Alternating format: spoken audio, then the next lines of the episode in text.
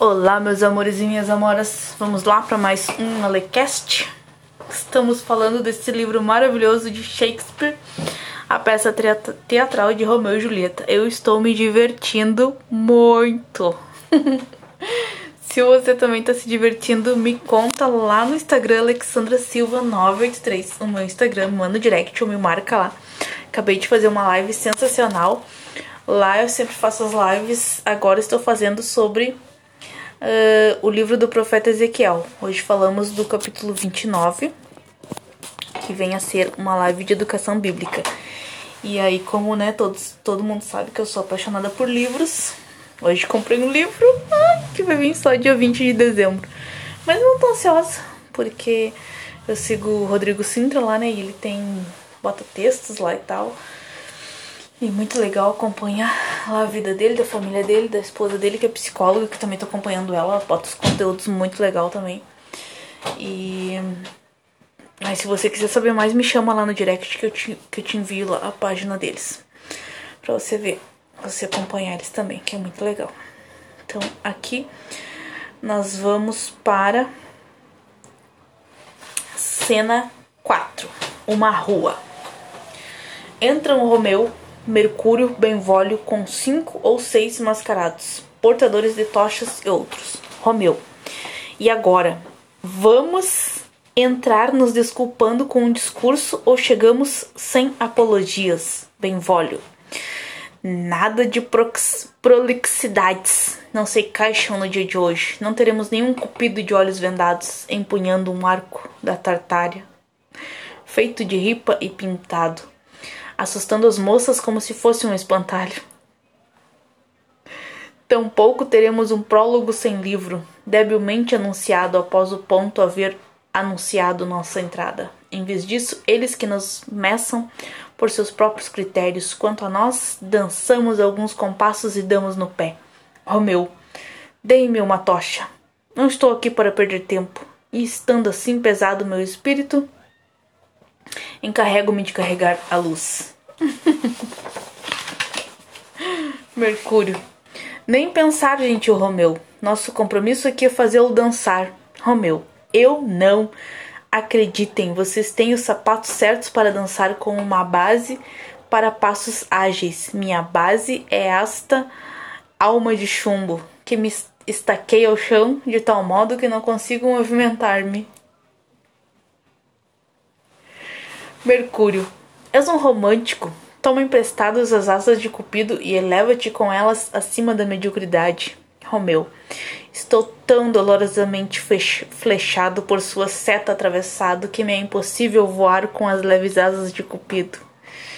Sinto-me tão limitado que, no máximo, consigo gemer mediocremente. Queixo-me de meu infortúnio e me vou afundando sob o peso deste amor. Mercúrio. E afundar nesse amor é torná-lo ainda mais pesado sobre os teus ombros, opressão grande demais para coisa tão terna. Romeu, coisa tão terna, o amor, não. O amor é impiedoso, turbulento e fere como um espinho. Mercúrio, se o amor foi impiedoso contigo, sê impiedoso com ele. Fere o amor só por ferir e serás o vencedor dessa luta. Alcance-me algo com que esconder meu rosto, colocando uma máscara. Uma máscara para outra máscara. Que me importa que olhares alheios e curiosos observem minhas deformidades. Aqui está a carranca que irá envergonhar-se por mim. Benvolio. Chegar perto, bater a porta e entrar. Assim que estivermos lá dentro, cada um é responsável por seus próprios passos. Romeu uma tocha para mim. Deixemos que os dissolutos de coração leve dancem enticando com seus calcanhares aos, os sensíveis juncos. Quanto a mim, encontro-me no ditado do tempo do meu avô. Seguro a vela e observo. O jogo nunca esteve tão bom e já estou encurralado. Mercúrio. Ora,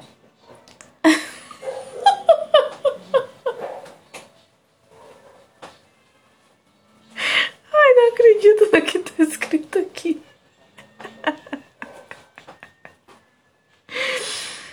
Ora, decurralado está o gato, como disse o próprio guarda. Se tu estás encurralado.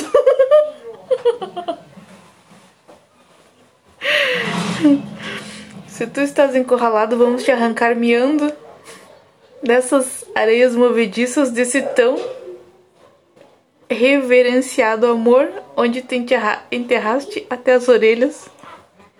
Vamos de uma vez que estamos é perdendo tempo.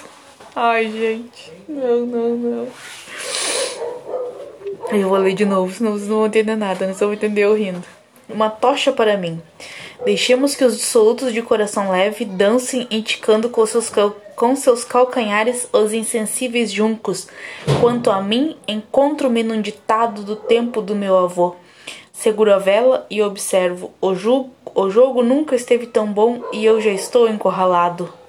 Ora, de curralado está o gato, como disse o próprio guarda. Se tu estás encurralado, vamos te arrancar miando dessas areias movediças, desse tão reverenciado amor, onde te enterraste até as orelhas. Vamos de uma vez, que estamos é perdendo tempo. Romeu, mas não é bem assim, Mercúrio.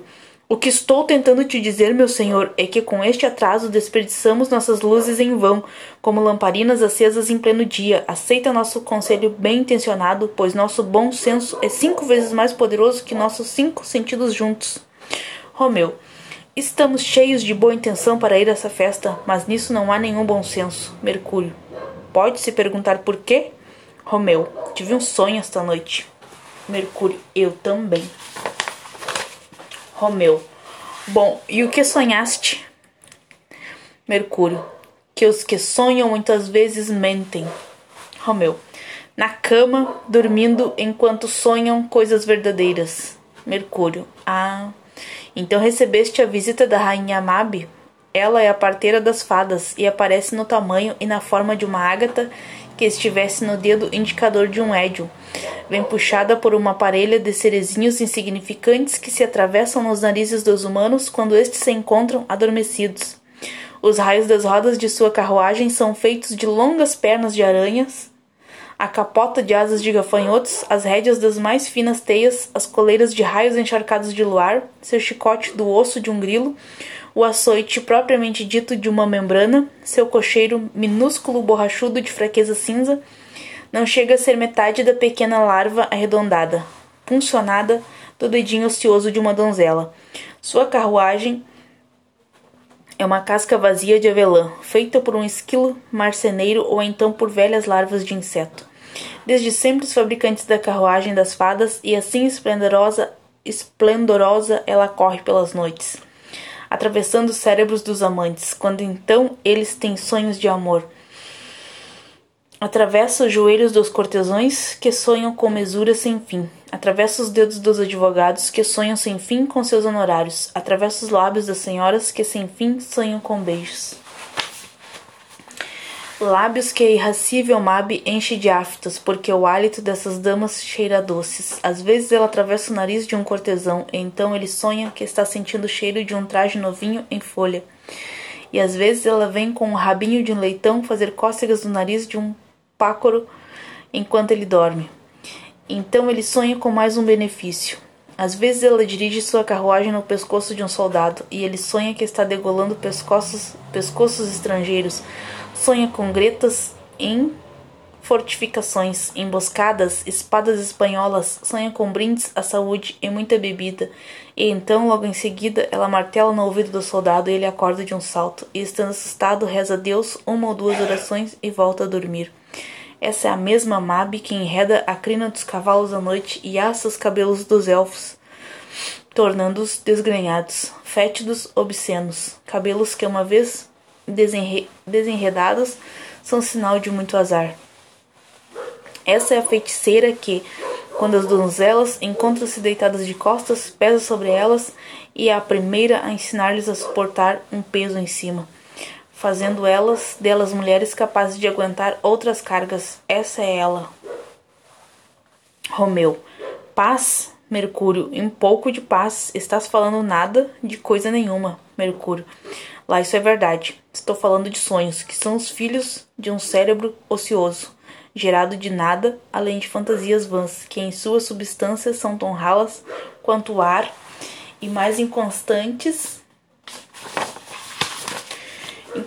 inconstantes que a brisa, que flerta ainda agora com o coração setentrional, setentrional e quando se vê contrariada volta desse norte bufando, dirigindo seus olhares para o sul, que se derrama em orvalhos. Benvolio. Essa brisa da qual falas sopra sobre nós, a ponto de um indivíduo ficar fora de si. A ceia está servida e vamos nos atrasar. Romeu, pois meu sentimento é de que vamos chegar cedo demais. Fico apreensivo, pensando que alguma consequência ainda pendente das estrelas iniciará, de modo amargo, seu tímido encontro com a festa desta noite. Temo que essa mesma consequência venha dar fim a uma vida desprezada, apertada em meu peito, por algum por alguma penalidade vil de morte prematura. Mas ele, aquele que segura o timão do curso de minha vida, que direcione minha vela.